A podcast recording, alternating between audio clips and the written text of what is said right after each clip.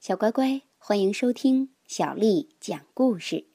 今天，小丽阿姨讲给你听的是由心想小朋友推荐的《阿莫的生病日》。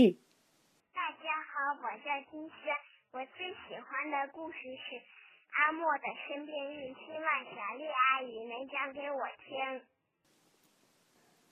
阿莫是个早起的人。每天早晨，当闹钟叮铃铃的响起时，他就摆摆腿下床来，脱下睡衣，换上熨得笔挺的制服。他会给怀表上好弦，煮上一壶开水，对糖罐子说：“请给我的燕麦粥里来一勺，茶杯里来两勺。”吃饱肚子。准备好去上班了，他就从容轻松地走出家门。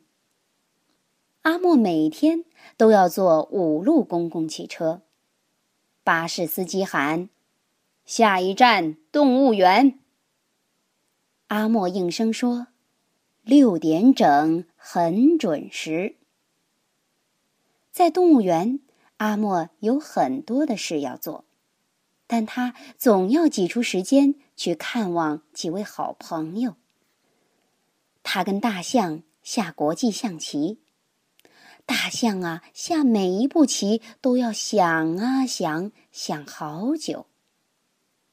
他要去跟乌龟赛跑，乌龟呀，可从没输过。他陪企鹅安静的坐一坐，企鹅特别害羞。他会给犀牛递手绢，因为犀牛啊总爱流鼻涕。太阳落山的时候，他就为猫头鹰读书讲故事，因为这只猫头鹰怕黑。有一天，阿莫醒来时，抽了几下鼻子，打了几个喷嚏，还不住的打冷战。他摆动酸痛的腿。坐到床边，又蜷缩了回来。他对自己说：“哎呦，我今天恐怕不能去工作了。”此时，在动物园里，动物们都在等待他们的朋友。大象在摆弄棋子，把驹擦了又擦。乌龟伸伸脖子，蹬蹬腿，做热身运动。企鹅独自耐心的坐着，犀牛担心自己的过敏症又加重了。猫头鹰栖息在高高的一摞故事书上，满怀关切的挠着头。动物们都很想知道阿莫在哪儿呢。一直等不到阿莫的动物们，在这一天的晚些时候走出了动物园的门。他们也坐上五路公共汽车，来到了阿莫的家。哦，万岁！好朋友们来了，阿莫说。然后他们就开始一起玩。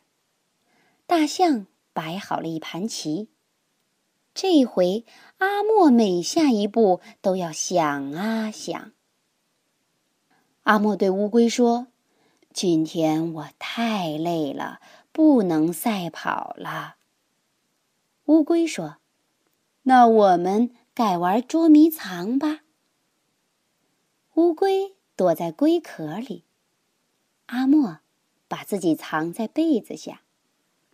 过了一会儿，阿莫打着哈欠说：“我可要打个盹儿了。”企鹅安静的坐着。给阿莫暖暖脚。切！阿莫打个喷嚏，醒了过来。犀牛已经为他准备好了一条手绢。